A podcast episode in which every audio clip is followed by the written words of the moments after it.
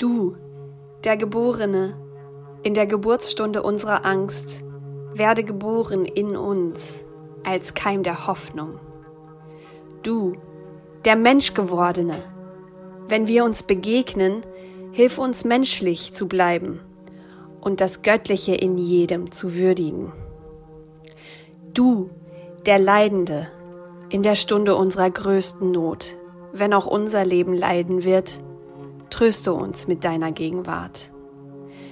Du, der Gestorbene, wenn wir dem Tode ins Antlitz sehen, zeige uns dein Angesicht, das den Tod nicht fürchtet.